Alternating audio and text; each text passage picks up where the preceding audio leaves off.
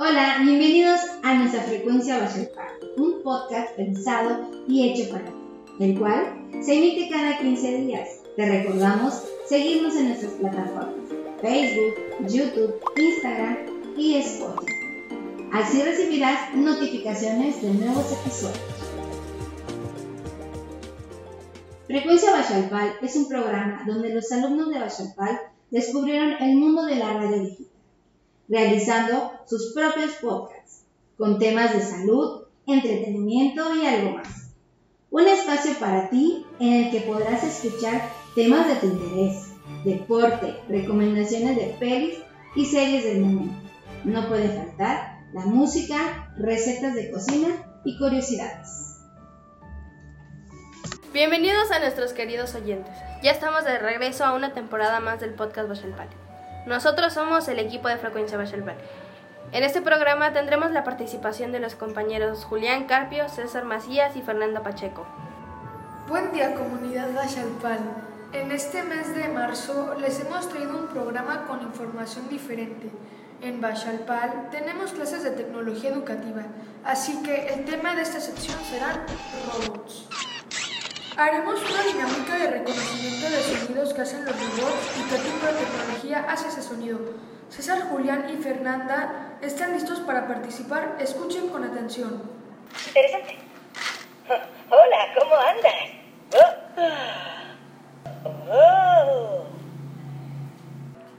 Son Dash y Dot, los robots que tenemos en la escuela con mi SEMA. Juguete robot que interactúa con los alumnos y el alumno por medio de sensores. Este robot ayuda al aprendizaje creativo, resolución de problemas y pensamiento computacional. En sección primaria, los alumnos aprenden a programar con Dash y Dot.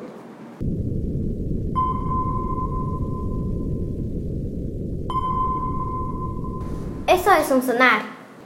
Es una tecnología que utilizan para determinar por medio del sonido la presencia, localización o naturaleza de objetos en el mar. Cuando hay algo cerca, el sonido rebota. Los usos del sonar son de carácter militar y naval principalmente. Ayudan a la navegación y son medidores de espesor de capas de hielo para hacer mapas del fondo del océano.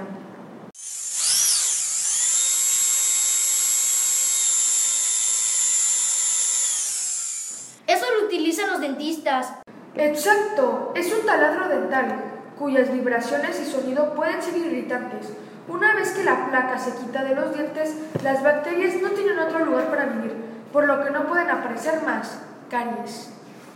La robotización de la medicina es un campo que viene creciendo por sus ventajas en la minimización de los riesgos de las intervenciones quirúrgicas. No sé. Mm, dame una pista.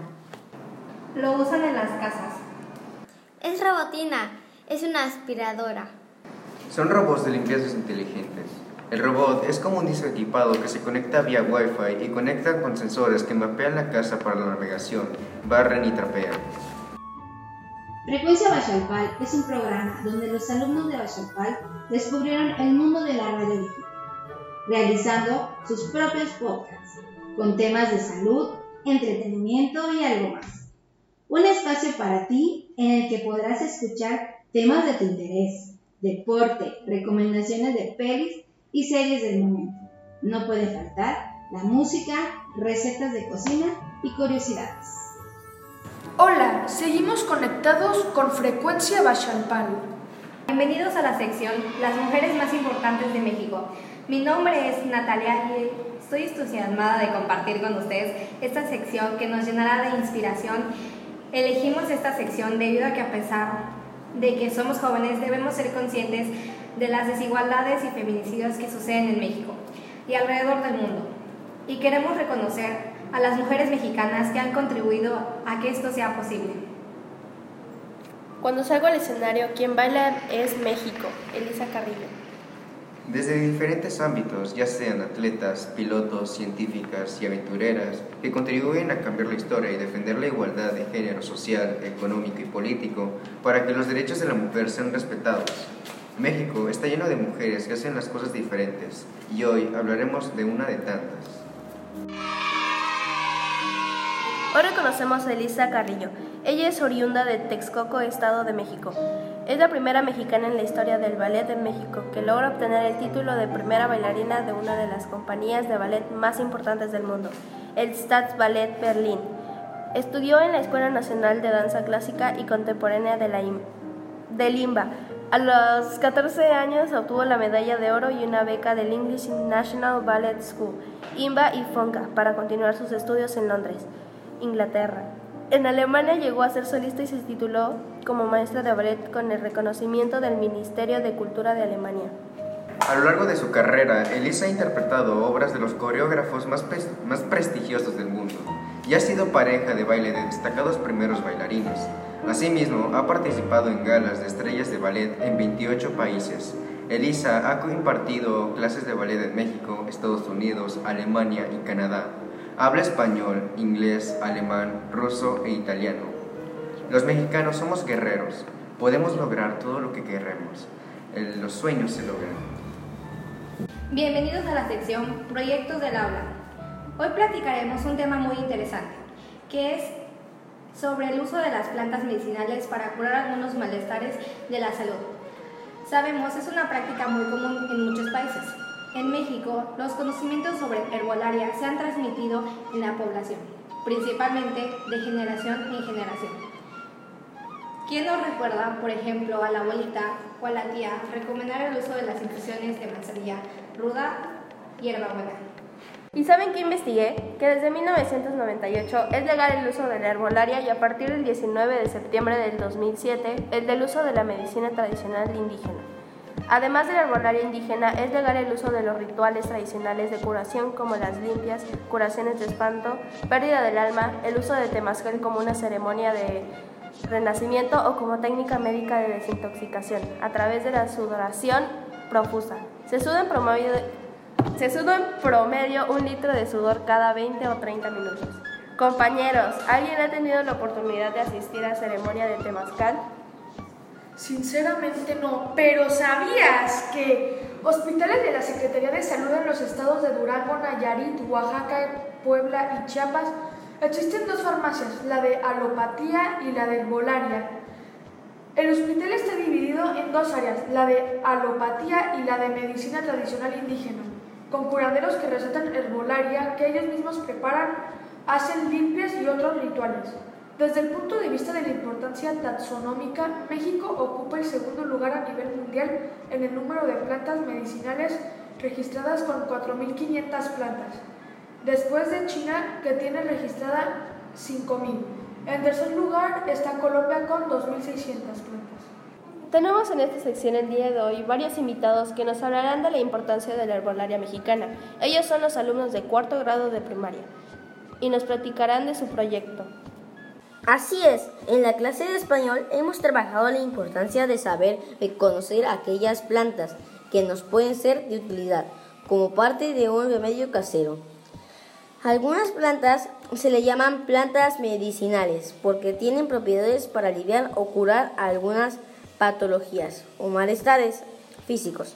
Gran parte de estas plantas son más accesibles económicamente Incluso podemos tenerlas hasta en el jardín de la casa. Y tienen menos contraindicaciones y efectos secundarios que los medicamentos comunes.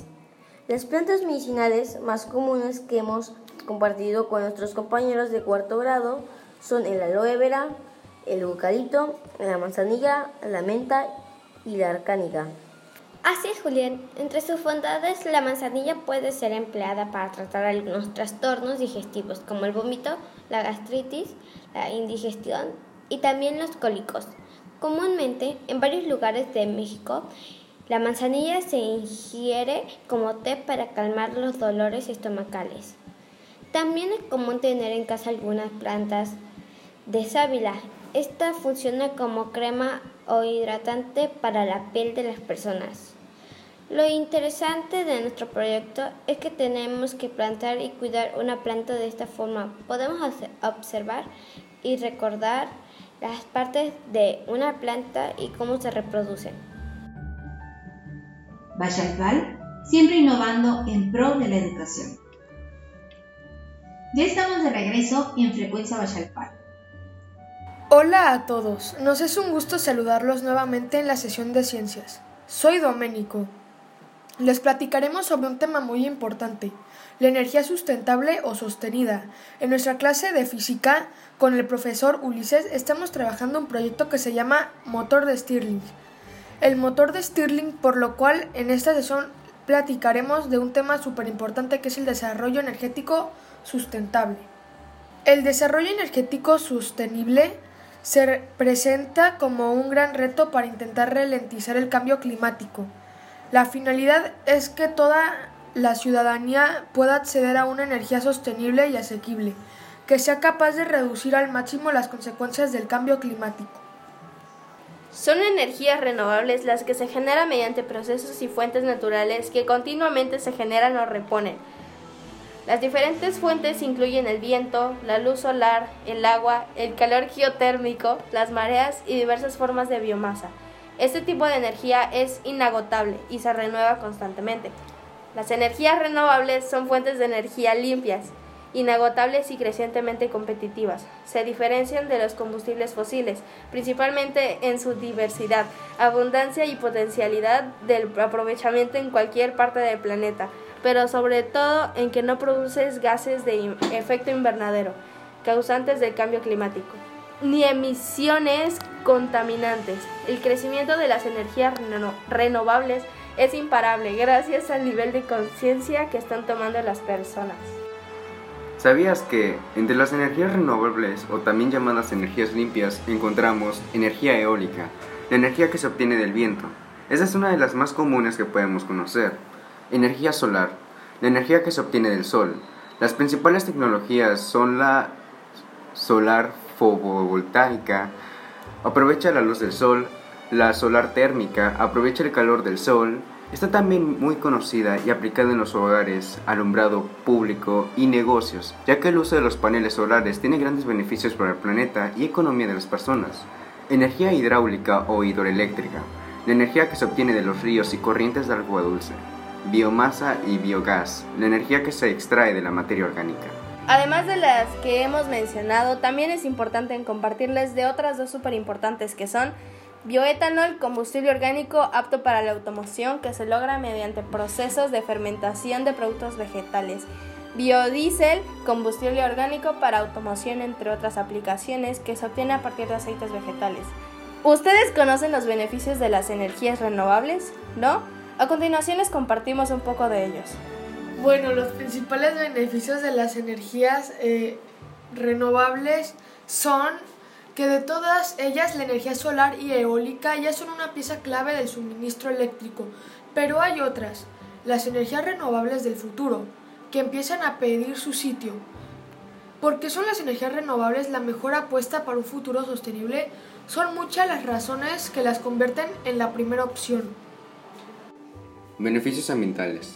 Las fuentes de energía como el viento, agua o el sol son autóctonas y tienen un impacto medioambiental mucho menor que las energías convencionales procedentes de los combustibles fósiles, además de evitar la importación.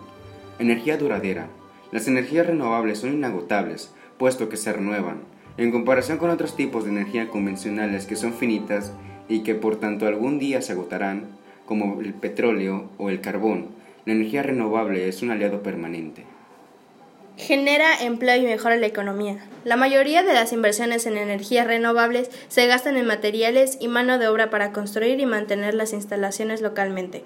Esto genera empleo local y dinamiza la economía del país. Seguridad energética. Las energías renovables reducen la dependencia energética de un país, fomentando su autosuficiencia y manteniendo una gran inversión económica, que en otra situación se destinaría a importar energía de fuentes no renovables de países extranjeros. Lo importante de realizar proyectos de este tipo en nuestra clase de ciencias es que tomemos conciencia de la situación que vive nuestro planeta y cuidemos de nuestros recursos. ¿Por qué Centro Educativo Bachalpal es una mejor opción? Es un colegio que tiene más de 15 años de experiencia. Todo el colegio es bilingüe, cuenta con los niveles preescolar, primaria y secundaria. Emplean el método AMCO, está a la vanguardia y además, sin importar los semáforos sanitarios, tus hijos continuarán con educación remota, presencial e híbrida. Mayores informes al 803 22 59 o en sus redes sociales. Centro Educativo Bachalpal. Aprender jugando. Ya estamos de regreso en Frecuencia Bachalpal. Bachalpal, siempre innovando en pro de la educación. Hola a todos, yo soy César. Y yo soy Julián. Y estamos en su programa Frecuencia Bachalpal. Bueno, vamos a empezar con la sección Datos Curiosos, donde hablaremos de diferentes temas que despierten tu curiosidad. ¿Te gustaría? Empezaremos con los elefantes y el agua. ¿Sabías que los elefantes son capaces de localizar agua a grandes distancias de aproximadamente 250 kilómetros? Muy lejos, ¿verdad? Tienen un sistema intuitivo para avisarle a su manada o se hablan entre ellos. Ahora vamos a hablar de los osos panda. Si crees que eres un glotón, no conoces a los osos panda. Son muy glotones, se pasan comiendo 12 horas al día. Comen al menos 12 kilos de bambú diarios, ¿lo sabías? ¿Te gustan los gatos? A mí sí. Hablaremos de sus hociquitos. No sabemos lo increíble que es. No hay dos narices gatunas idénticas. Son como nuestras huellas dactilares. ¿Sabes que por ¿Sabes por qué los gatos les gustan las cajas, las bolsas, mochilas, cualquier lugar donde pueden encerrarse? Porque sienten que desde esa caja no pueden ser vistos, controlan todo y pueden atacar a su presa. ¿Quién sabe? ¿Por qué los gatos entierran sus heces? Para atrapar el olor y no ser descubiertos por depredadores. ¿Y por qué te traen las presas que cazan? Porque te interpretan que eres un mal cazador y desean compartirlo contigo porque te quiere mucho. ¿Y cómo se llama tu gato? Mi gato se llama Yuki. ¿Qué cosas interesantes aprendemos? ¿Verdad? Esperamos que les hayan gustado estos datos curiosos. Abrazos a la distancia para todos. Adiós. Adiós. Bye. Queridos oyentes, nos despedimos. Nos escuchamos pronto en una nueva emisión de Frecuencia Bachalpal. Pero en abril regresamos con nuevas historias. Recuerda usar cubrebocas y cuidar tu distancia. Gracias a todos y todas las personas que nos escuchan. Les recordamos seguirnos en nuestras plataformas. Facebook, YouTube, Instagram, Spotify. ¡Pasen un excelente día!